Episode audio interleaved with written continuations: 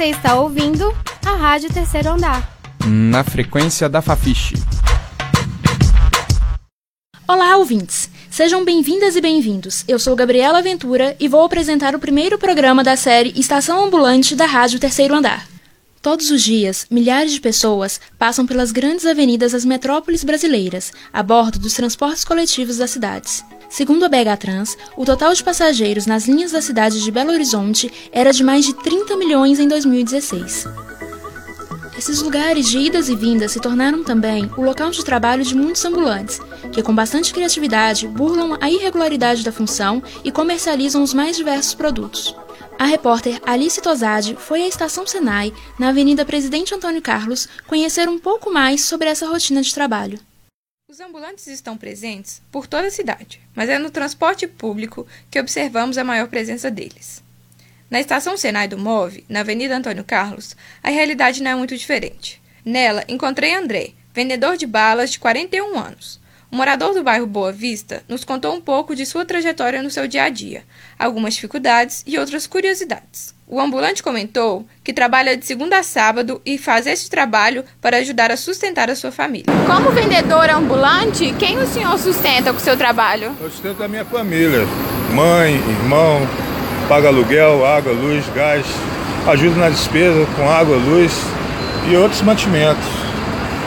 É, atualmente o senhor vende o que e onde principalmente? Trabalho no Antônio Carlos, frente ao Senai, subo até no Cachoeirinho e volto vendendo as minhas balas, chiclete, pirulito, bala de goma, paçoquinha, pipoca, salgadinho. Ele ainda conta qual é a principal dificuldade em ser ambulante em Belo Horizonte. Qual que é o maior desafio desse tipo de trabalho? O maior desafio é fiscal, né, da prefeitura, e às vezes vem com a guarda municipal e prende a mercadoria da gente.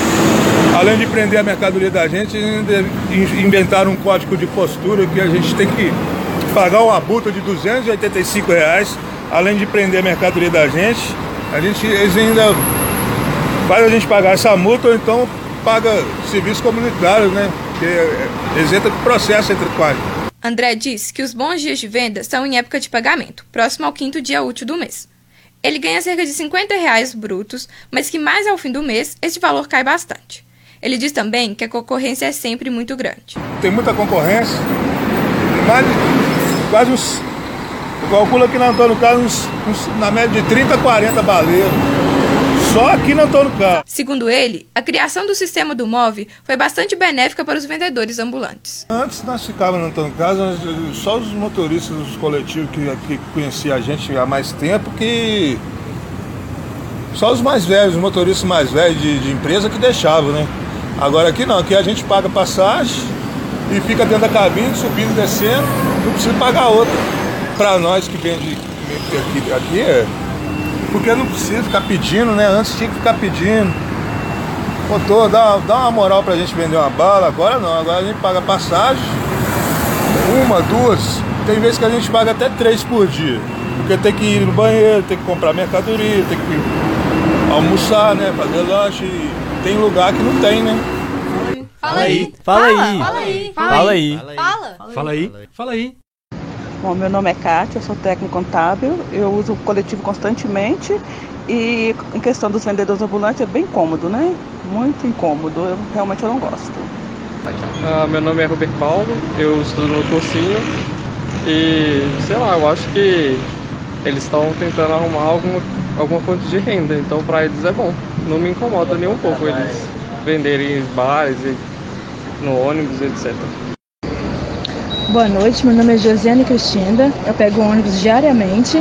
E sobre os ambulantes dentro do ônibus eu concordo sim, até pelo fato do desemprego estar muito grande no Brasil e às vezes a gente está com fome, às vezes eu vi esses dias uma mulher passando mal no ônibus e um salgadinho evitou ela de passar mal no ônibus, então eu concordo sim, eu acho legal eles continuarem vendendo as coisas dentro do ônibus, principalmente água. Fala aí. Fala aí. Fala aí. Fala aí. Fala aí. Fala. Fala aí. Fala aí. Embora os ambulantes contem com o apoio da maioria dos entrevistados, é importante lembrar que desde 2008, o Código de Posturas da cidade de Belo Horizonte, através do decreto 13384, proíbe a comercialização dentro dos ônibus da capital.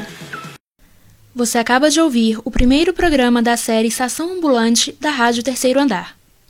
Esse programa foi produzido por Alice Tosade, Gabriel Amorim, Gabriela Ventura e Jonathan Heller. Você acabou de ouvir o programa da terceira temporada da Rádio Terceiro Andar. Para saber mais, acesse ao nosso site e as redes sociais. No Facebook e no Instagram, você procura por Rádio Terceiro Andar. Para ouvir esse e outros programas, acesse nosso site www.radioterceiroandarufmg.wordpress.com.